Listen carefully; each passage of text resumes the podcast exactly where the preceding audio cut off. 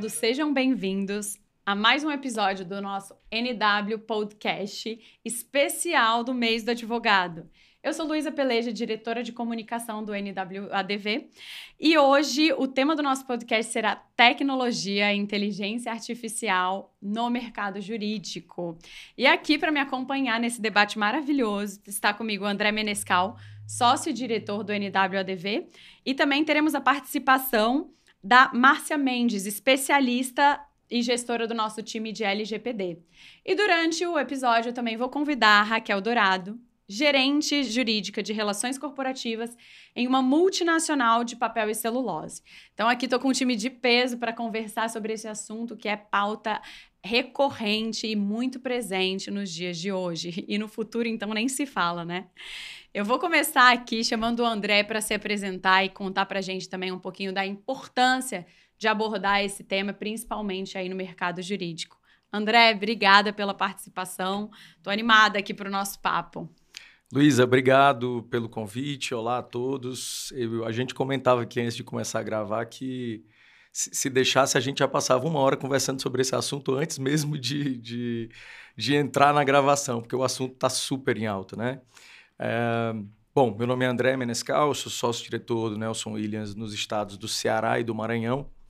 Hoje nós temos lá um time regional de quase 100 pessoas nesses dois estados. Muita gente. É, Luísa, então, é, falar de inteligência artificial é uma coisa super importante, né? Eu estou há 11 anos aqui no, no escritório e 12 anos, na verdade, no escritório, e é impressionante como a gente viveu muitas evoluções, não só no escritório, mas também nas tecnologias aplicadas à nossa atividade no dia a dia.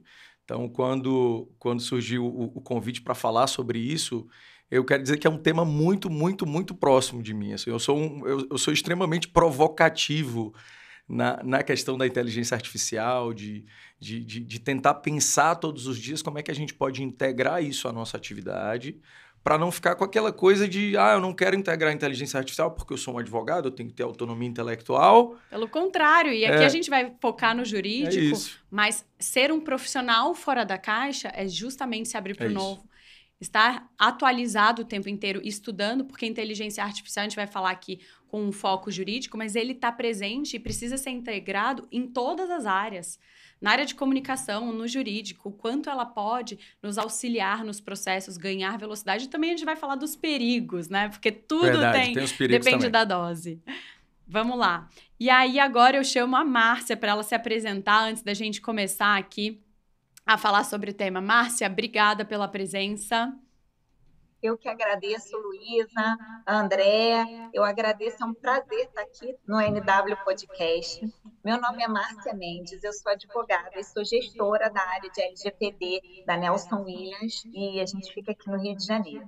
Eu sou especialista né, em privacidade e proteção de dados. Atualmente eu faço parte da Comissão de Proteção de Dados da OAB aqui no Rio e sou chair do KnowledgeNet da IAPP, que é a maior associação né, de privacidade e proteção de dados do mundo, e eu sou, é, faço parte, sou chair do Rio de Janeiro.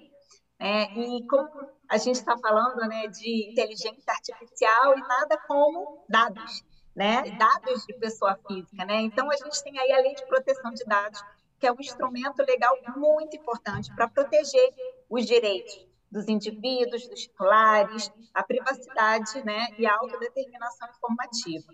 Com essa expansão da tecnologia digital, da internet, cada vez mais dados são coletados, processados, armazenados pelas empresas e pelas organizações. E por isso, a lei de proteção de dados é importantíssima para garantir que esses dados sejam manuseados de forma responsável e segura. Até porque a inteligência artificial ela atua com dados, né? É. Então, inteligência artificial é a ciência da computação que analisa dados. É, tudo para atualizar. Então, vamos começar pelo básico. O que, que, seria a inteligência artificial na visão de cada um de vocês? A gente sabe que está presente em tudo. Nós somos analisados e existe inteligência artificial no computador, no algoritmo, nas redes sociais. Então, o tempo inteiro, os nossos dados, o nosso comportamento está sendo avaliado para que isso seja utilizado por empresas, para, enfim, e na otimização também do nosso trabalho. Fala um pouquinho sobre o conceito inteligência artificial, André, para gente. Olha, Luísa, na, na, eu acho que o conceito de inteligência artificial no meu dia a dia, ele, ele ainda tem um papel de, de, de ser uma ferramenta. Para mim, inteligência artificial ela é, uma, ela é uma ferramenta. É um grande mistério. Eu, como advogado e não sou um conhecedor profundo de tecnologia, tenho minhas curiosidades sobre como é que é possível que a inteligência artificial tenha avançado tanto em tão pouco tempo. É, todo, a gente vai lembrar aqui que nós, a gente a está acostumado com a evolução da tecnologia nos últimos anos.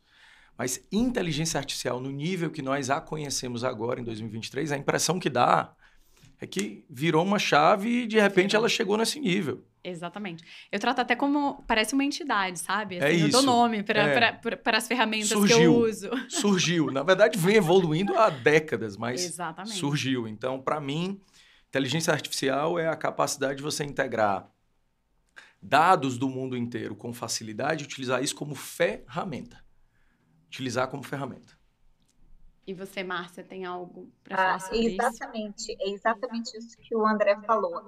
É, a gente tem, né, hoje em dia a gente fala que dado é um novo petróleo, né? Porque nada se faz sem dados. Né? Então, é, pegar toda essa coleta, né? Então, quando a gente fala, por exemplo, sabe aquele aplicativo é, que muda o rosto, né? Aquele Face App, que coloca a gente novinho, mais velho, né? E aí a gente pensa assim, nossa, é, que aplicativo legal e ainda é de graça. Né? Então, a gente tem que pensar assim, né? Quando o produto é de graça, é porque a gente é o produto. E é nessa, nessa aí é a coleta da nossa biometria, dos nossos dados, justamente pensando nessa questão da inteligência artificial, na hora de montar perfil, né, na hora de montar é, gosto, né, na hora de criar produto. Hoje a inteligência artificial ela é utilizada para criação de produto né, também, porque ela pega todo esse perfil que ela coletou, todos esses dados que ela coletou e ela auxilia no, na criação, por exemplo, de um produto. Né? Então, como o doutor André mencionou, é, eu também penso como uma ferramenta, é claro, né, que como a gente conversou antes, tudo na sua medida de como utilizar, né? Mas eu também hoje vejo como uma ferramenta para auxiliar a gente a muitas das vezes a, a, resolver até um problema, né? Você coloca ali uma questão e vem uma luz, né? Então é, eu eu particularmente sabendo usar eu eu estou gostando. Com certeza. Quais são as ferramentas que vocês têm utilizado, visto aí para auxiliar no, no trabalho jurídico em si? André e Márcia, essa pergunta para vocês. Tem algum específico que vocês têm estudado muito? É, o que, qual é o benefício que traz? Ganha-se tempo? Me conta um pouquinho. Olha, eu não sei a, a Márcia, mas eu particularmente uso muito o ChatGPT. É, e uso como provocação. Já tive respostas do ChatGPT em que as respostas não foram tão completas quanto as respostas que um bom advogado daria. Mas já tive inúmeras situações em que a resposta do chat GPT era um guia perfeito de como lidar com determinada situação jurídica. É, já utilizei em diferentes situações. Recentemente eu tive a, a, a curiosidade, eu me, me, recordo que eu ia fazer uma apresentação sobre planejamento sucessório. E eu disse, eu quero entender como que o chat GPT pode me ajudar nisso. E eu, eu coloquei assim, chat GPT, cita três problemas que acontecem em empresas familiares. E aí ele trouxe três problemas super reais, super concretos, realistas. Você agora cita três instrumentos jurídicos que poderiam ser utilizados para mitigar esse tipo de problema. E ele trouxe a menção a três instrumentos jurídicos super concretos, super reais, super factíveis. É, já fiz isso, é, viu, Márcia, também para tese de processo judicial. A gente tem um grupo, a gente tem os grupos setoriais aqui do, do nosso escritório lá no regional. E esses dias um dos nossos advogados, ele recebeu uma sentença e provocou os demais assim, disse: "Como é que como é que eu rebato isso aqui em apelação?" Aí antes que alguém respondesse, eu corri no ChatGPT. Descrevi a pergunta em cinco linhas. ChatGPT, como é que eu combato em apelação uma cláusula que fala isso? E o ChatGPT deu sete argumentos fundamentados no Código Civil, fundamentados em Código de Processo Civil, é, é, assim, de uma forma super completa. O advogado vai pegar aquilo. Completa e rápida. E, não, 15 segundos, exatamente, 20 segundos. Exatamente, exatamente. É isso. Então, o ChatGPT tem sido uma grande ferramenta e uma outra recente também que eu conheci é o Gama.app, que ele monta apresentações sobre quaisquer temas em um minuto.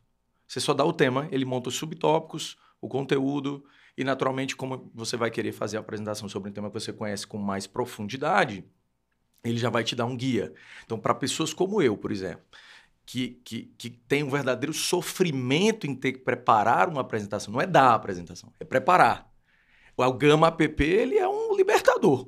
Perfeito. Então, para mim, essas duas ferramentas têm sido as principais. Antes de passar aqui a palavra para Márcio, eu queria comentar uma coisa sobre o que você estava falando.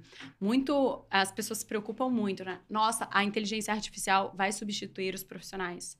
Não, porque a tecnologia ela ainda e sempre será pilotada por humanos. O senso crítico, o bom senso, o saber perguntar, o como fazer, isso é humano e isso é o que vai te diferenciar ainda assim como profissional. Então, acho que a grande sacada é utilizar a inteligência artificial como uma ferramenta riquíssima, principalmente de estudo. É, vou falar agora com a Márcia para saber quais as ferramentas ela utiliza, mas já antecipando um pouco dos perigos é a acomodação.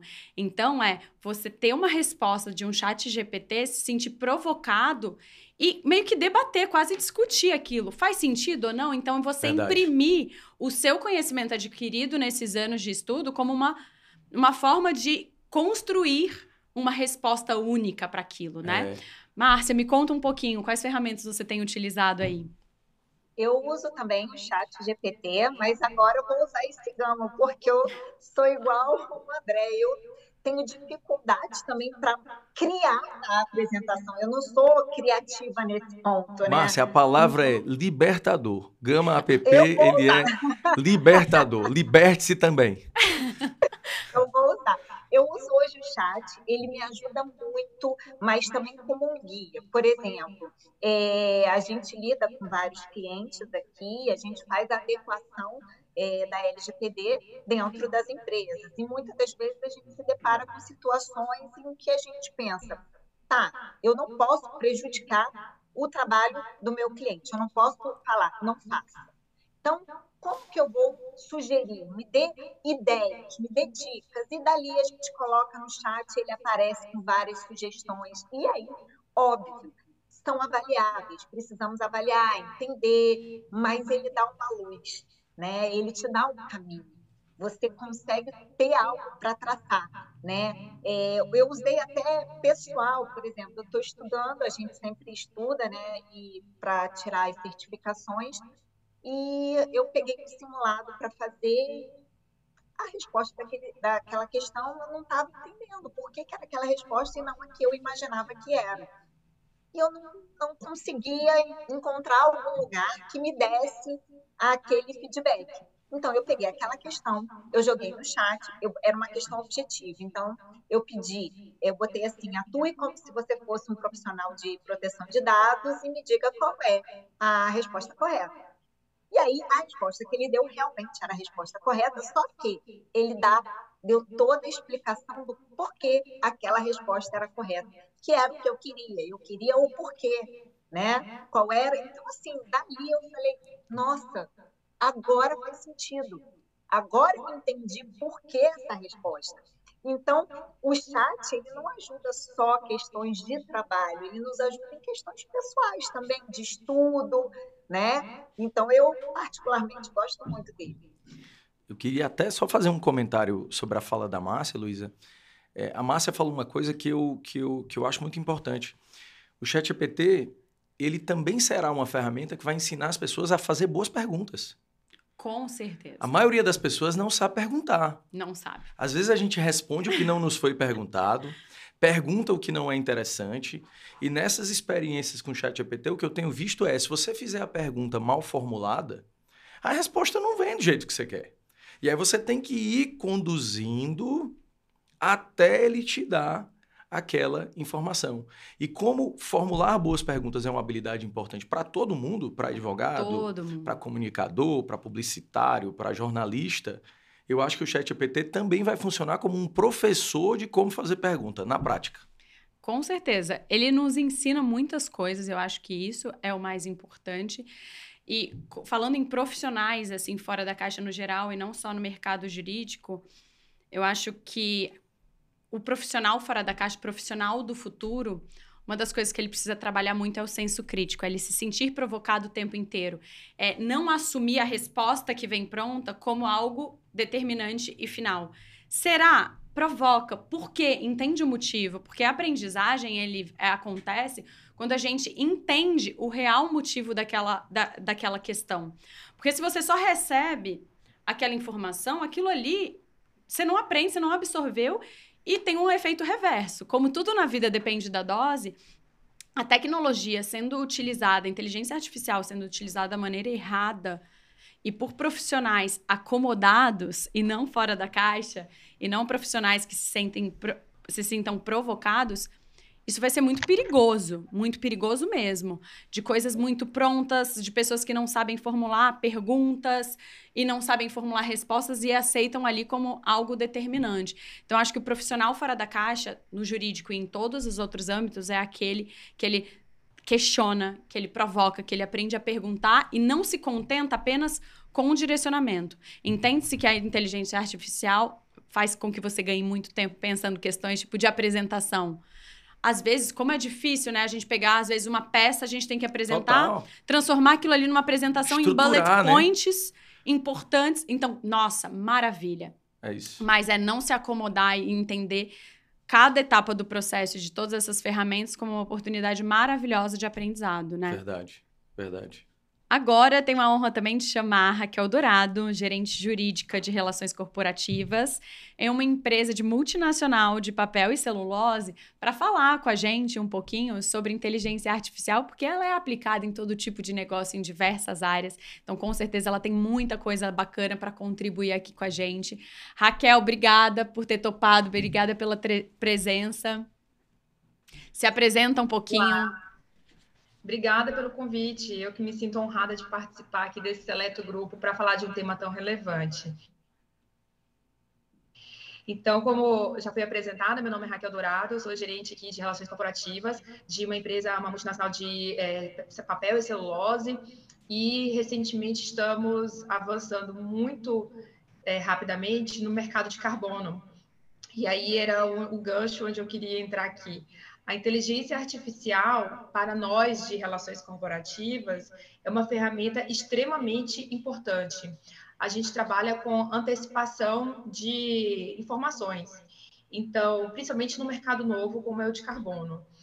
É, a gente, é, do jurídico estratégico, a gente trabalha aqui, nosso, nossa grande ferramenta é antecipação para dar para a empresa previsibilidade e informações suficientes para a tomada de decisão, fazer decisões esclarecidas e, e com bastante dados. E os dados, é, como são muitos e a gente trabalha em um mercado global, é, no, mesmo no momento que a gente está preocupado aqui com nossas plantações é, de eucalipto numa fazenda do interior, a gente também tem que estar ligado no que está sendo discutido na Europa e na China. E a inteligência artificial faz para a gente um verdadeiro filtro de informações informações que coloca a gente à frente aí é, anos na tomada de decisão. Então, a inteligência artificial é uma realidade para a gente, principalmente nesses dois focos, antecipação e previsibilidade. Perfeito, perfeito. Como a gente já antecipou, em qualquer área e para todos os setores, né? Eu acho que hoje é difícil você achar um profissional, ou pelo menos um profissional fora da caixa, que é o que se espera, que não use pelo menos ou ao menos um tipo de inteligência artificial de ferramenta pro, pro trabalho. E Raquel, queria perguntar se você diretamente utiliza alguma dessas ferramentas já no seu trabalho, na sua área de, de atuação em si. Olha, a gente utiliza algumas ferramentas de criação de texto a gente utiliza bastante. É, e a gente também usa ferramentas de criação de apresentações, de slide. A gente tem é, bastante volume de apresentações para fazer ao longo das nossas reuniões. A gente tem três reuniões de diretoria, que são reunião, reuniões de resultados, reuniões de planejamento a longo prazo e reuniões aí que a gente chama do que está pegando fogo, né? E a inteligência artificial, ela consegue é, resumir nos slides exatamente os pontos altos que pessoas em nível de diretoria precisam saber.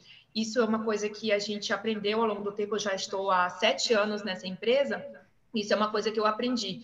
Levar para a decisão os pontos que realmente são importantes para que a diretoria é, consiga é, entender o problema, mas no nível é, executivo, né? no, o, levar para ele exatamente o filé da situação. E é incrível como, com a ajuda da tecnologia, das inteligências artificiais, e, e os programas acompanham a gente em cada fase do desenrolar de cada demanda, no final das contas, eles preparam o slide com exatamente os highlights que a gente deve levar para a diretoria. Então, a gente sim utiliza duas, duas tecnologias importantes.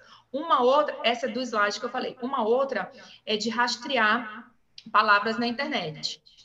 É, como a gente trabalha com a gestão de stakeholders externos do poder público, poder executivo, legislativo e judiciário, a gente consegue pescar na internet se algum discurso público, ou até discursos informais, ou até documentos que de autoria de algum stakeholder importante tenha relação direta com a nossa atividade. Então, se, por exemplo, a gente conhece ou teve notícia de algum deputado que se manifestou, por exemplo, contra o mercado regulado de carbono, isso já levanta para a gente aqui Muito um legal. ponto de atenção, um farol amarelo, e aí cabe ou um diálogo com o stakeholder, ou entender melhor o ponto de vista dele, às vezes é uma preocupação, normalmente é uma preocupação muito interessante, do qual a gente ainda não conseguiu ver, e isso agregar no nosso trabalho o resultado final. Nossa, perfeito. E você falou aí de um ponto muito importante. Tempo é o nosso artigo mais valioso. Então, tudo que a gente puder ganhar tempo vale ouro. Então, é uma reunião mais assertiva, uma apresentação que já resumiu quantas horas, às vezes, a gente gastava do nosso dia resumindo, preparando uma apresentação nos principais tópicos para chegar numa reunião. Então, assim, se você for calcular, calcular o tempo de produção desse material, de apresentação, isso vale demais. Alguns dias atrás, Luiz, eu estava numa, numa festa, uma festa junina lá em São Luís do Maranhão, que, aliás, se você não conhece, convido a conhecer. O São João do Maranhão é um dos mais ricos culturalmente do com Brasil. Certeza.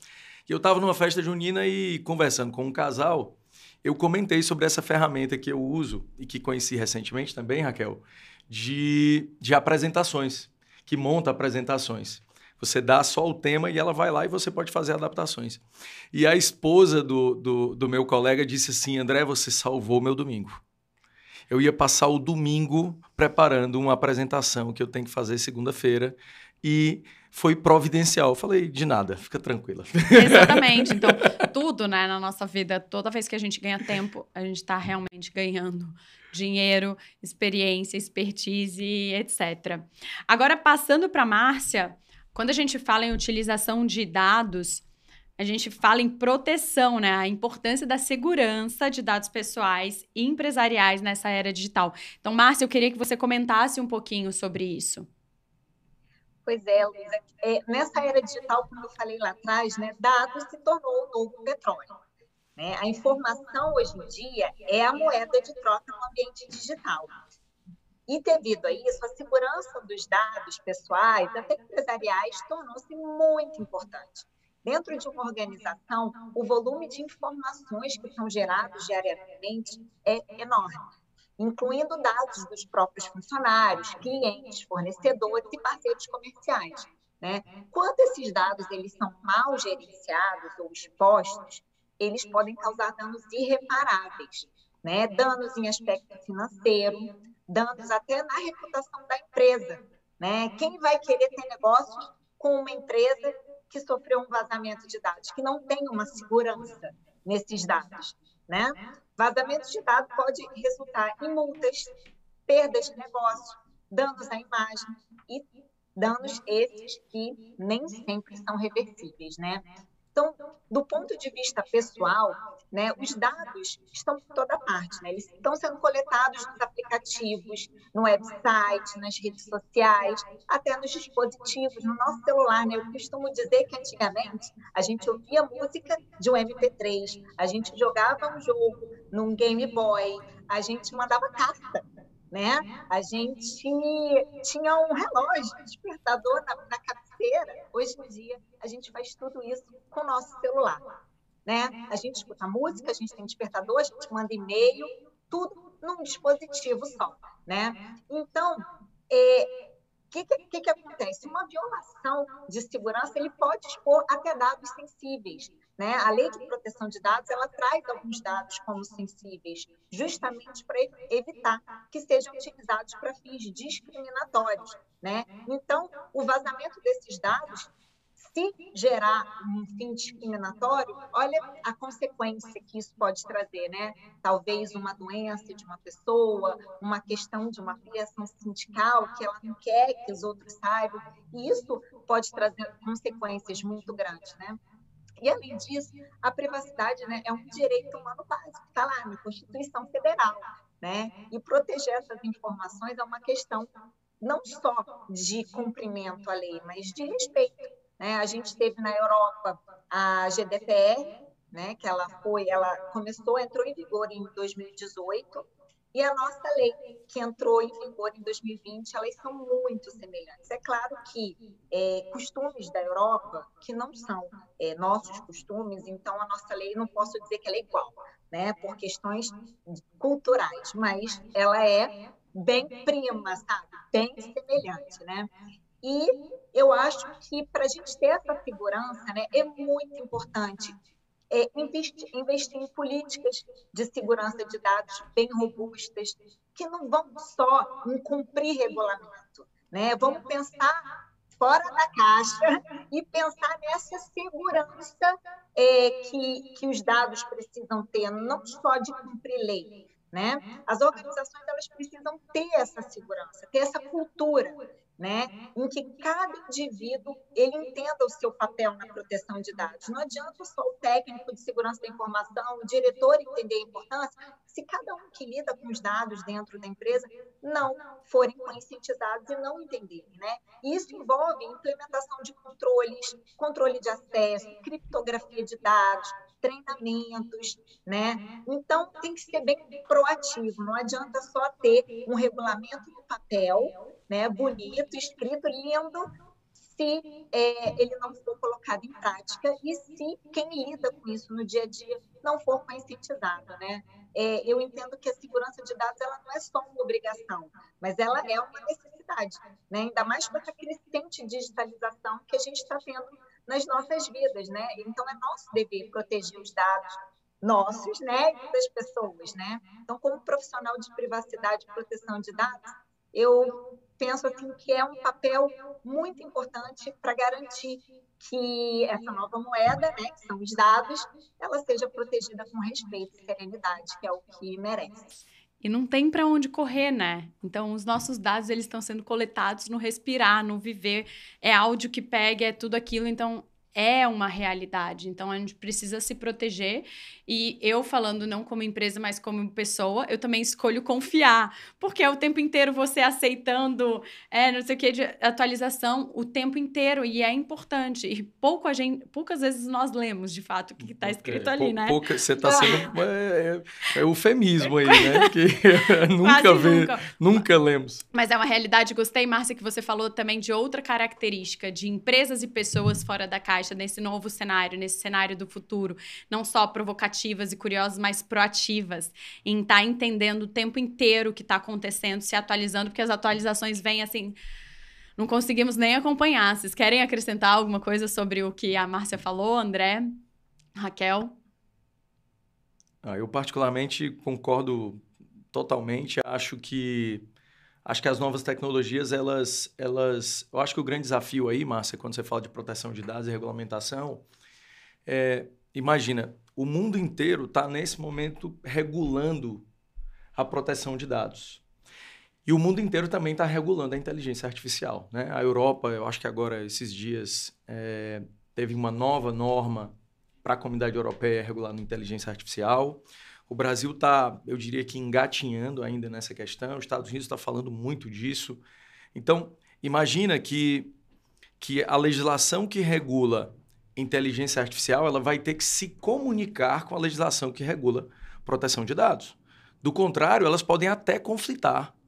Porque se essa visão integrada que a inteligência artificial nos dá passar pela coleta de dados pessoais sensíveis ou confidenciais, tecnicamente eu estou tendo uma violação da política de proteção de dados para chegar no resultado da inteligência artificial. Então, é sim muito. É, muito complexo de, de, de, integrar essas duas frentes, né? Nossa, com certeza. Eu acho que, inclusive, a realidade na qual nós estamos inseridos hoje, daqui a 10 anos vai ser completamente diferente. Totalmente. 10 anos eu ainda estou sendo, assim, é, é, generosa, porque eu acredito que... É, porque a sensação que a gente tem né, em todos os âmbitos é que em um ano e dois anos a gente é. corre cinco, dez em tudo que, que muda, né? Muito, com muita frequência.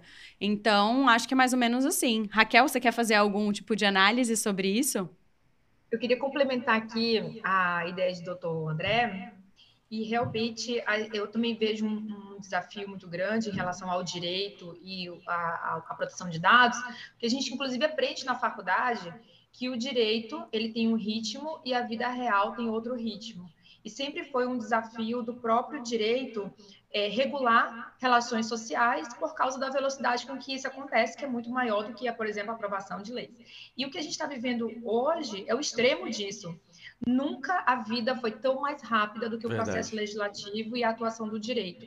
E também temos que ter aqui o desafio, né? A gente tem que ter em mente esse desafio de que o direito também não pode ser um limitador do desenvolvimento da tecnologia, mas tem que ser sim um protetor dos dados individuais. E até quando o individual e o público conseguem ser manejados na mesma demanda, né? Então vejo sim, sim muitos é, desafios, inclusive o pessoal, inclusive outras áreas estão anexas aí ao direito na regulamentação, como por exemplo a psicologia de como tratar e o que são de fato dados é, públicos e o que são dados privados. Então, nós temos muitos desafios. Concordo que 10 anos aqui é quase uma eternidade, porque, em termos de internet, é, uma notícia, por exemplo, de um dia para o outro já é velha. Imagina o que a gente consegue apurar em 10 anos. Então, temos sim muitos desafios. A tecnologia, concordo, ela está aqui para ajudar, sempre esteve. A gente não pode ignorar quanto nosso tempo é poupado e quando, quanto, quanto a gente consegue produzir a mais por causa dessas ferramentas, mas existe sempre aí discussões, inclusive de cunhos filosóficos que a gente já debatia desde a faculdade, que estão aqui novamente nos colocando à prova. Com certeza, é um desafio aí para o direito no geral, né? Porque nunca Muito. foi cobrado tanto uma evolução que caminhe junto com a evolução da tecnologia. Porque muito, muito se fala que o direito ele demora para se atualizar. Agora ele não tem mais essa opção. Então é todo mundo aprendendo e construindo junto. Porque, mais uma vez, não pode ser um, é, um impedidor, tem que ser um facilitador, né? Verdade. É, e Luiz, eu queria fazer um adendo aqui, até mesmo ao que o doutor André mencionou, né, sobre é, a regulamentação da inteligência artificial se comunicar com a de proteção de dados, né? É, na proteção de dados, a gente tem o que a gente chama de privacy by design. Né? O que, que seria isso? É a privacidade desde a concepção do produto. Né? Então, por exemplo, vamos criar uma ferramenta de inteligência artificial? Vamos, mas na criação desse produto eu já tenho que pensar na privacidade e proteção de dados. Eu não posso esperar criar um produto, colocar em teste para depois adequá-lo à lei. Né? Então, eu preciso ter esse privacy by design, né? eu preciso pensar nisso desde a concepção desse produto vai fazer parte da base, né? Então você vai dar um nome para o produto, então já pensa em privacidade, tudo que envolve, e aí você começa a desenvolver. Bom, nesse Sim. cenário rápido, ágil, falar sobre o futuro é também um super desafio, né? Mas não sei, eu queria ouvir de vocês três. A, a, as perspectivas futuras, assim, vai, pode ser um futuro de dois anos, três anos. Amanhã. Sobre né? a tecnologia, é, principalmente na atuação de cada um de vocês individualmente. O que que vocês conseguem, assim, prever ou achar que vai acontecer ou mudar, o que vai ser um grande ponto de atenção, assim?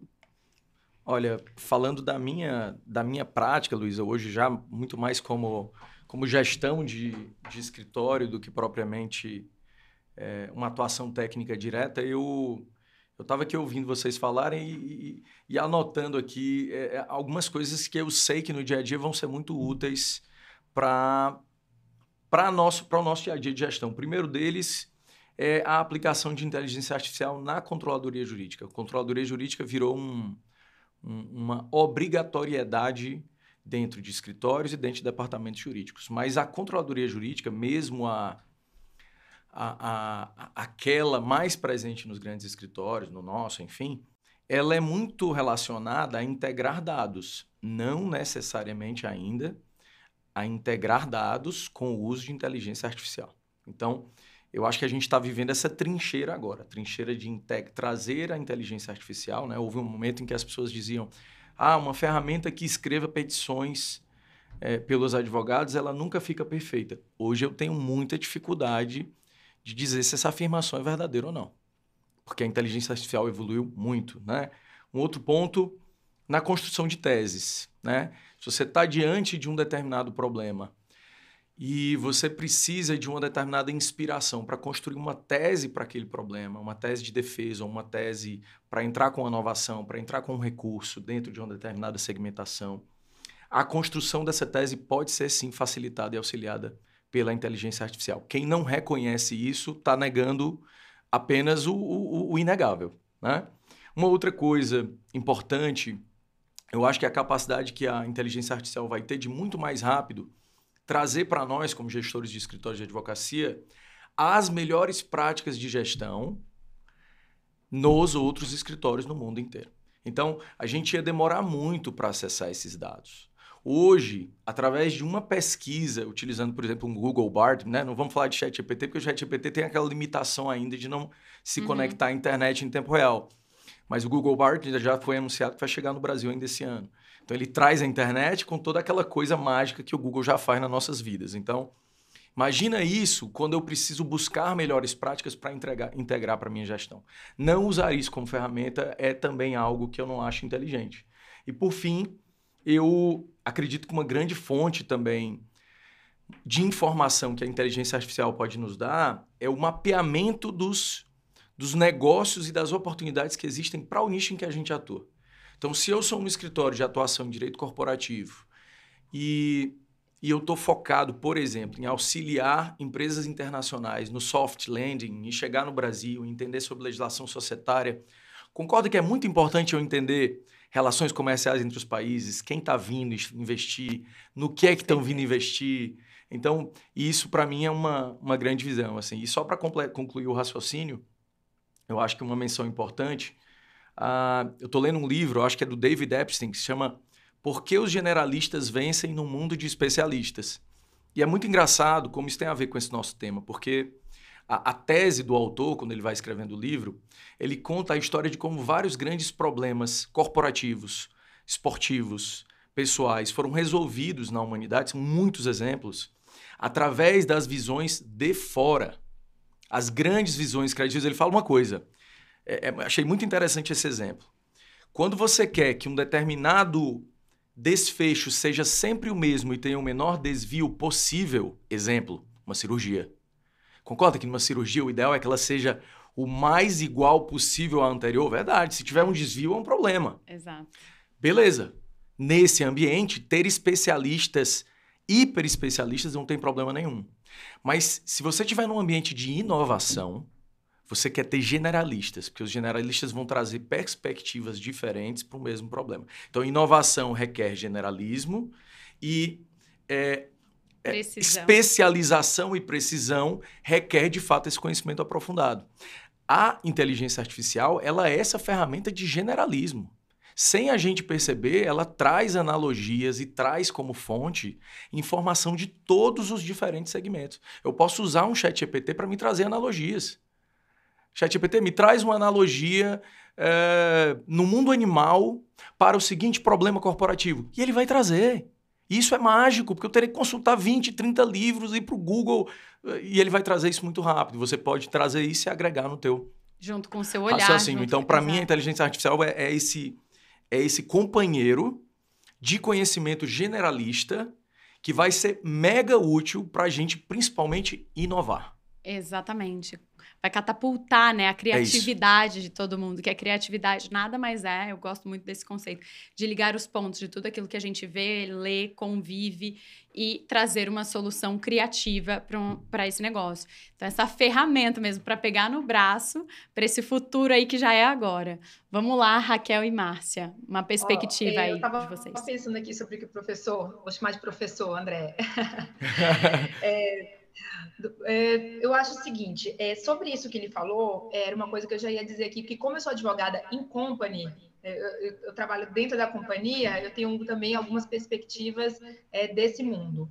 A correlação de dados, que é isso que o doutor André falou, é uma coisa que está assim, acima da mente humana. A correlação do, de dados é você pegar é, no, no, mundo inteiro, né, numa vasta coleção de dados, aqueles dados que fazem correlação um com o outro e formular uma tese, formular uma conclusão. É, em alguns momentos aqui na companhia, a gente precisa fazer essa correlação de dados inclusive matriz de influência. Qual assunto influencia qual assunto, que pessoa influencia qual pessoa. E essa correlação entre dados a gente faz no feeling, porque a gente faz através de relacionamento e de conversas e de histórico. O computador ele vai fazer isso em três segundos. Agora, como também já foi mencionado aqui, isso não vejo como um malefício, eu acho que isso nos poupa tempo, porque apesar de todos esses dados poderem estar na nossa mesa muito rápido, o que fazer com esses dados é que a mente humana vai precisar decidir. É, posso ter um arcabouço de dados gigantesco, muito bem relacionados, muito bem conectados, com conexões incríveis, mas para que, que eu vou utilizar aquilo? E outra coisa, como eu vou abordar aquele tema para a solução que eu preciso? Então, eu acho que essa correlação de dados é, conectividade de dados e matriz de influência vai correr muito rápido. Então, acho que o primeiro tópico que eu traria aqui de perspectivas para o futuro é correlação de dados. Não só ter os dados, mas fazer a correlação entre eles. E outra perspectiva que eu vejo já em curtíssimo prazo, também para a advocacia que trabalha aqui dentro das companhias, é o metaverso. Acredito que é uma ferramenta que foi muito para frente, depois deu um passinho para trás, mas eu acompanho muito esse tema e acho que ele vai dar muito certo. Se o Mark Zuckerberg estiver me escutando agora, acho que vai dar bem certo, hein? Porque é, o mundo o mundo fica menor com o metaverso. A gente consegue, por exemplo, a gente aqui tem reuniões uma vez por mês com a China. Então, é, são reuniões ainda muito rudimentares, né? A gente está aqui na frente de uma tela, é unidimensional, às vezes o áudio trava. Dentro do metaverso, as relações elas são muito mais fidedignas e a gente consegue sim é, vi já vários vídeos que mostram um pouco, simulam um pouco a realidade do metaverso, e eu acho que para reuniões corporativas e fechamento de contratos, onde você precisa estar aqui basicamente com o olho no olho e sentir muito o feeling e a verdade na, na, na fisionomia da pessoa, acho que o metaverso vai dar aqui para a gente um, um passo é, inimaginável na inteligência artificial. Raquel, adorei você trazer esse ponto, porque eu também estudo muito e eu acredito no metaverso como um futuro muito próximo. Ele deu um passo para frente, meio um para trás, porque é, a consciência das pessoas ela ainda não virou a chave. E essa virada de chave de consciência é que é o mais importante. A gente tem que preparar o público, as pessoas para receber esse novo. Mas esse passo para frente, depois de um para trás, já foi tipo assim: olha, tá vindo. Aí tem gente que fala: ah, não, conversa, não. Calma, calma. Verdade. E aí a gente tem empresas como a Apple trazendo lá o óculos e tudo, que daí já faz as pessoas olharem com outro olho. E é necessário, sim, porque eu acredito, é, tudo, tudo na vida, relações comerciais, a base é a confiança. E quando você cria esse ambiente, esse metaverso, você é, é, é, cria esse ambiente, estreita essas relações, diminui o espaço, a distância e cria esse novo nível de conexão, essa confiança entre marcas e pessoas, ela ganha algo muito potente aí, né? Então, eu, eu também concordo com você, foi muito legal você ter trazido isso. E só para finalizar, é, a questão do metaverso ter voltado atrás, inclusive, foi uma questão jurídica, by the way porque é, várias, vários crimes, né, entre aspas, estavam sendo cometidos e não existiam ferramentas de controle Verdade, social dentro do mundo digital. Então, também, o, mais uma vez, o direito aí dando o tom da evolução da tecnologia, ou seja, a ferramenta até já existe, mas a que ponto ela pode ser é, utilizada em larga escala, se já não tem, se ainda não temos aqui a regulação pelo direito adequada. Não, e vai ser um novo ambiente, né? Então vão ter leis necessárias para é, é, é, acontecer e guiar as relações ali dentro. Então é, é um novo formato que está existindo, né? Que vai existir. Isso é importantíssimo, muito bem pontuado. Obrigada, Raquel. Márcia, suas considerações? Então, é, eu, do que eu penso, é, é algo que hoje a gente já está começando a ver, né? mas eu, eu vejo que na frente isso vai estar tá dez vezes mais. Por exemplo, que a gente estava conversando aqui de automação das nossas tarefas rotineiras, né? É, fazer apresentações, relatórios, análises. Quanto tempo a gente não demora para fazer isso? E quantas outras coisas a gente não deixa de fazer? Né? Óbvio, hoje, hoje a gente tem o que o doutor André falou, né?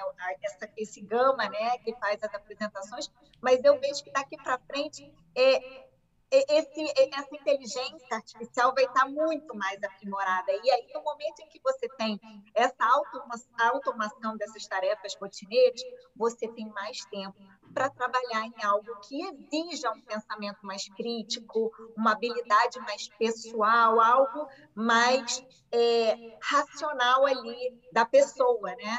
E também penso na questão né, de análise dos dados para prever resultados. Né? É, você precisa tomar uma decisão e você tem ali, foi também o que o doutor André falou, vou pegar ali 20 livros, eu vou pegar ali reportagens, eu vou fazer consulta.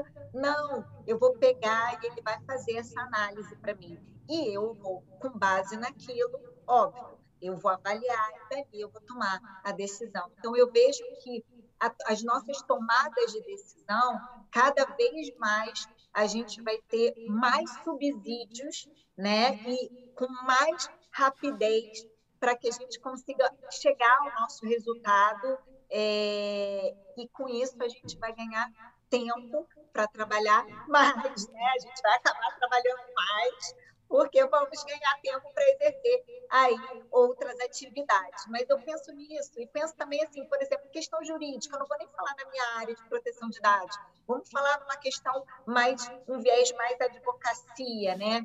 É, daqui a pouco eu vejo que a gente vai ter assistência jurídica virtual, né? É, com chatbots, a gente vai ter assistência, muitas das vezes acesso à justiça tá. Hoje em dia, né, quem lá atrás, quem viveu o processo físico, né? E hoje em dia a gente já está indo para o eletrônico, já estamos no eletrônico. Então, assim, é, até o acesso à justiça eu, eu, vejo que vai facilitar bastante. Eu, eu vejo que mais para frente a gente vai ter é, questões no judiciário até bem mais avançadas. Perfeito, perfeito. Um, claro. Só fazer um complemento, Luísa. Ah, ouvindo aí a Márcia, eu, eu acho, viu, Márcia, que inteligência artificial na nossa área, na advocacia, ela não é uma ferramenta mais. Ela é uma obrigação. Eu acho que todo gestor de escritório, e eu tenho feito isso pelo menos na, na nossa equipe, eu tenho provocado os líderes das equipes a utilizar obrigatoriamente a inteligência artificial. Entenda, é, não existe espaço para aquele advogado que fala: não, eu não vou trabalhar com inteligência artificial porque eu tenho autonomia intelectual. Não, não, não. Você precisa se familiarizar com a inteligência artificial. Nós não temos outra opção. Esse é o caminho para se trabalhar. E com relação ao que você falou de assistência jurídica, Márcia, eu posso te dizer que o ChatGPT, em matéria de contratos, em matéria de construção de teses, em matéria. É, é, eu estava citando aqui, não sei se, se cheguei a citar aqui na, na gravação, mas é, nós já chegamos a provocar o ChatGPT sobre sobre a tese num determinado recurso. E logo na sequência eu perguntei para o ChatGPT assim: ChatGPT, agora me dê os argumentos se eu fosse a parte adversa e fosse responder esse meu recurso que eu mencionei antes. Aí ele deu também argumentos perfeitos para isso, que se você integrar com um bom precedente jurisprudencial, um bom julgado do STJ, você completou aquele raciocínio e fez. Agora, para contrato, é um craque. Quer uma cláusula de negócio jurídico processual que amarre isso, isso, isso. Ele vai te dar, Márcia. Vai te dar em segundos. Talvez dê na mesma qualidade, um pouco abaixo, um pouco acima de um ser humano, mas ele vai dar tão rápido que é, assim, realmente é uma coisa muito, muito surpreendente. Com certeza. Gente, queria agradecer a presença de cada um de vocês, a contribuição maravilhosa. Esse é um assunto que tem muita, mu muitos vieses, muitas abordagens e a gente poderia passar horas e horas aqui discutindo, mas acho que trouxemos pontos importantes de reflexão e de aprendizado para você que está aí do outro lado, nos ouvindo e nos vendo e deseja ser realmente esse profissional, não só esse advogado fora da caixa, né? Então, é um assunto já presente no nosso dia a dia. E eu queria é, convidar vocês que estão aí nos vendo e ouvindo a acompanhar os outros episódios, porque todos esses episódios do mês especial do advogado são com temas e abordagens do futuro para quem deseja ser um profissional e um advogado fora da caixa, sair dos padrões, ofertar o melhor serviço, inovar, ser criativo. Obrigada, Raquel. Obrigada, Márcia. Obrigada, André, pela contribuição de vocês. Se vocês quiserem dar alguma palavrinha aí para quem está nos assistindo, algum conselho sobre o conceito também de ser um profissional, uma empresa fora da caixa, fica à vontade.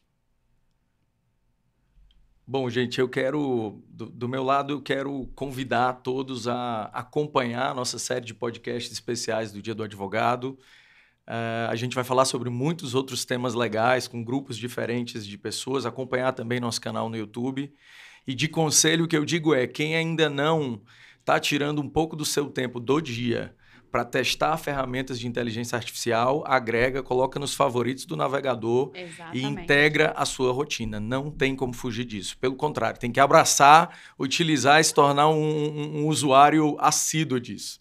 Mas é isso. Luísa, muito obrigado Obrigada pelo convite também. Obrigado a todos. E vamos continuar acompanhando aí a nossa série de podcasts do NW Podcast. Até a próxima, muito obrigada.